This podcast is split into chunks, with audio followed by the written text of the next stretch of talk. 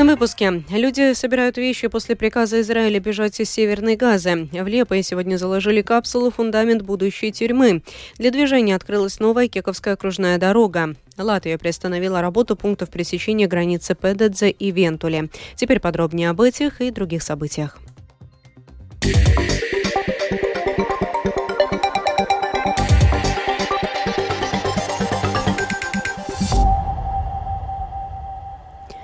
После изданного Израилем приказа об эвакуации северной части сектора Газа, многие местные жители начали собирать вещи и направляться на юг региона. Приказ об эвакуации более миллиона палестинцев, проживающих на севере Газа, может свидетельствовать о том, что вскоре израильская армия начнет наземную операцию на подконтрольной террористической группировке Хамас территория. Тему продолжит Рустам Шукуров.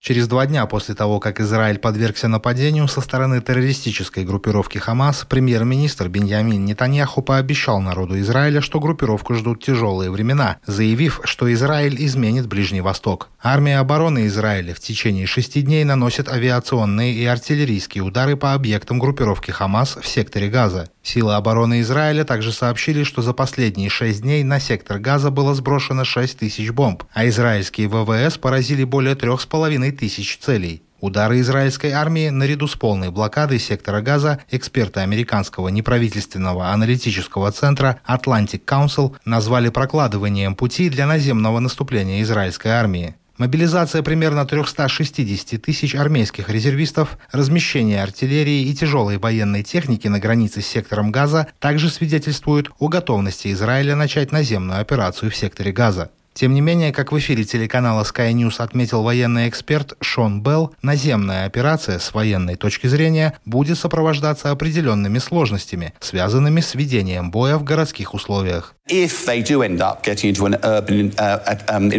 Если они окажутся в городской среде, тяжелая военная техника не сможет быть использована, потому что у Хамас, по всей видимости, есть противотанковое оружие. Идти придется пехоте, а это будет невероятно сложно. Если вы помните Бахмут, русские вошли в Бахмут, они взяли его, но для этого потребовались 30-тысячные потери. И когда они оглянулись, от города уже ничего не осталось. Армия обороны Израиля наверняка не захочет повторения того же сценария.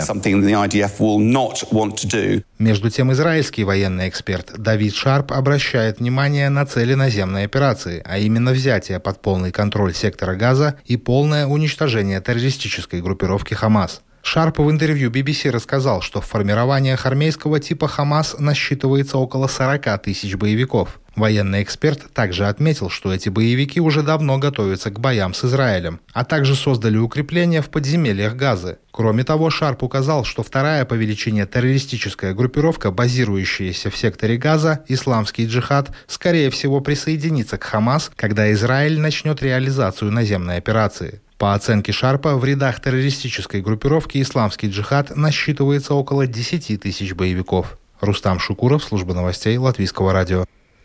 В Липое сегодня заложили капсулу «Фундамент будущей тюрьмы» на 1200 заключенных или на 600 камер. Строительство тюремного комплекса обойдется почти в 126 миллионов евро. 400 человек получат работу благодаря Липойской тюрьме, которая располагается в 5 километрах от центра города. Это будет первая тюрьма, построенная в Латвии после восстановления независимости, и камеры для осужденных в ней будут комфортные. Строительство тюрьмы – важное событие, сказал службе новостей начальник управления мест заключения Дмитрий Калинс. Э, Для нашей системы это очень важный этап, важное событие. В один момент мы верили, потом не верили, а потом вновь появилась надежда. Наконец договор подписан и начинаем строить, и это позитивно. Самое главное, что комплекс возводится именно для тюремной функции. В каждой камере будет санитарный узел, душ, туалет. Камеры будут двухместные. С точки зрения организации труда, легче работать, когда размещены по двое, а не в помещениях большего размера.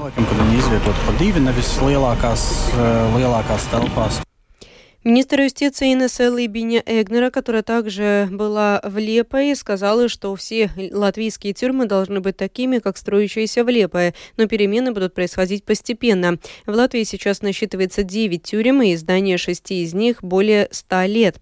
Лыбиня Эгнер рассказала еще об одном проекте, связанном с местами заключений. Сейчас в Олайне возводится новый учебный центр именно для работников, так как работников в этой новой тюрьме мы ждем мотивированных, которые знают психологию и социальную работу. Сегодня для движения открылась новая Кековская окружная дорога, затраты на строительство которой превысили 250 миллионов евро без НДС. Один из участков Кековской окружной дороги является первой в Латвии скоростной дорогой. Максимальная скорость на этом участке составит до 120 км в час. А в период зимнего содержания дорог 16 октября или раньше при наступлении зимних погодных условий до 15 апреля 90 км в час, продолжает представитель Латвии Свалсцели Анна Коннонова. Окружная дорога разгрузит те э, населенные пункты, э, которые находятся вокруг Риги, от Риги до Тековы, от э, транзитного транспорта. Главным образом, конечно, выигрывает Текова, через которую до сих пор шел весь как грузовой, так и легковой транспорт.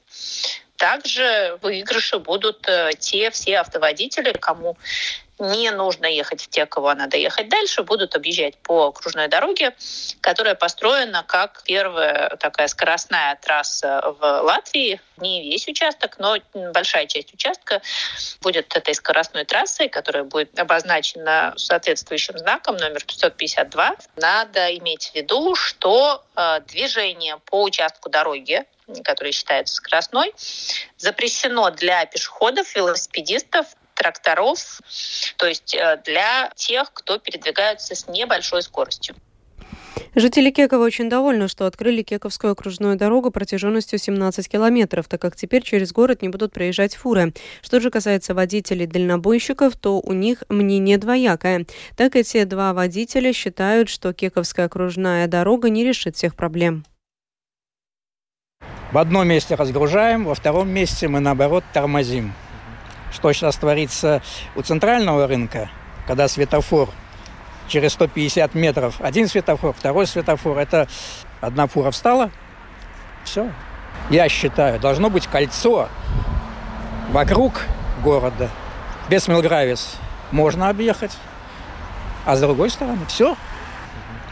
Если бы эта бы трасса бы она бы шла бы э, на границу с Литвой, это был бы результат. А так как она сейчас, я сам дальнобойщик, и так как она сейчас будет упираться в два светофора Ецева, вот теперь вся веселуха будет твориться в Ецеве и в Бауске.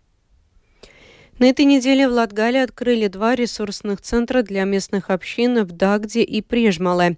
За четыре года при поддержке Центра образовательных инициатив в регионе заработало уже 10 подобных центров, и каждый раз исходной точкой было желание местных жителей что-то сделать собственными силами для родного поселка или города. О том, как открывали ресурсный центр в Прижмале и что это такое, подробнее в сюжете Сергея Кузнецова. Сделать жизнь интересней, помочь другим, убрать территорию. Это и многое другое делается силами локального сообщества жителей поселка Прежбалы Красловского края. Одна из активных участниц общины и директор местной основной школы Сандра Ракова отмечает, что для них важна не только организация развлечений, но и решение актуальных вопросов. Очень многим людям теперь проблема с латышским языком, и у нас такие люди есть, которым нужно экзамен сдавать, да, и они уже такого преклонного возраста. Вот это одна задача задача им как-то помочь. Есть такие люди, которым тяжело в обществе вообще находиться, может быть, чувствуют себя как, э, ущемленными. Да? Тоже наша задача сделать их жизни прекраснее и светлее.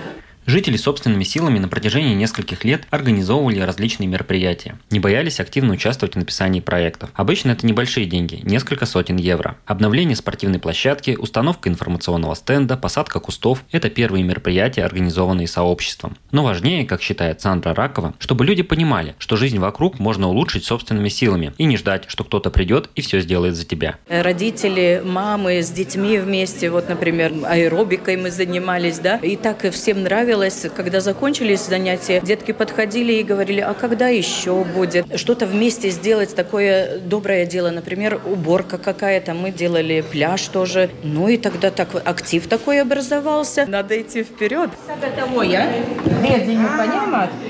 Ресурсный центр, который открыли в Прежмалы, это отремонтированная комната в волосном управлении, которую использовали под склад. Все ненужное сносили туда. Теперь это светлое помещение, где люди могут собираться, обсуждать новые идеи за чашкой чая или запретили проводить мастер-классы. Открытие произошло при поддержке Центра образовательных инициатив, директор которого Дайга Зака объясняет, что в Латгалии создано уже несколько подобных проектов, но все они разные. Все, все места с одной целью, чтобы было такое место, где местным людям собираться, планировать какие-то хорошие идеи, чтобы могли они сами сделать, чтобы им больше нравилось тут жить. И это все смотрели дети, что люди сами ответственны за то место, где они живут, чтобы им там нравилось, чтобы они тут оставались. Открытие центра зависит от активности местных жителей, готовых создать подобное пространство. На этой неделе открыли сразу два центра. Вчера в Прежмале, а днем ранее в Дагде. Активную поддержку оказывает общественная организация British Council, рассказывает ее руководитель в Латвии Зана Матесович. Мы работаем с э, местным населением, особенно в Латгале, способствуем тому, чтобы местные люди сами придумывали, что им надо.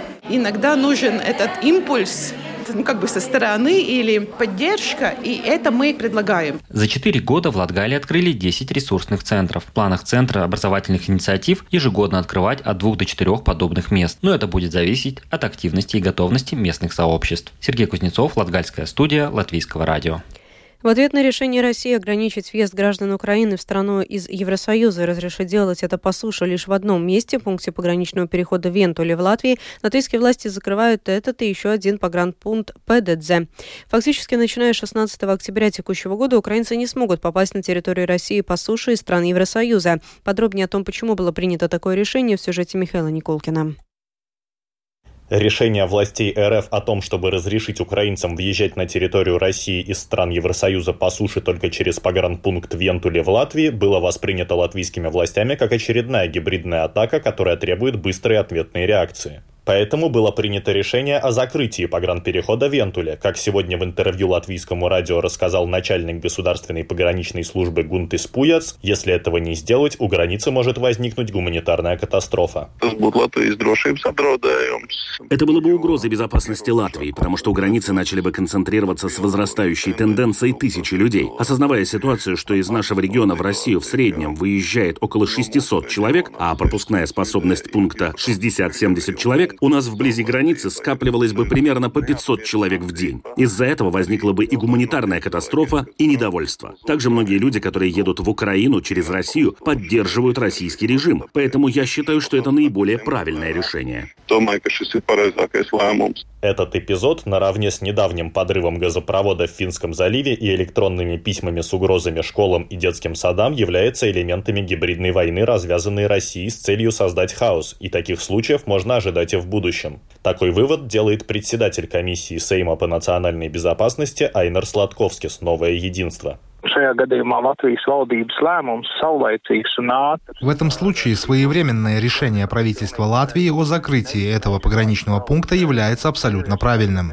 Это не мы кого-то провоцируем. Россия с четкой целью пытается создать хаос. Как мы видим, Россия немного оправилась от огромных потерь в начале войны в Украине. Теперь, когда на фронте ситуация такова, что нет быстрого продвижения ни в одну, ни во вторую сторону, Москва может более широко планировать элементы гибридной войны, которую развязала против Запада.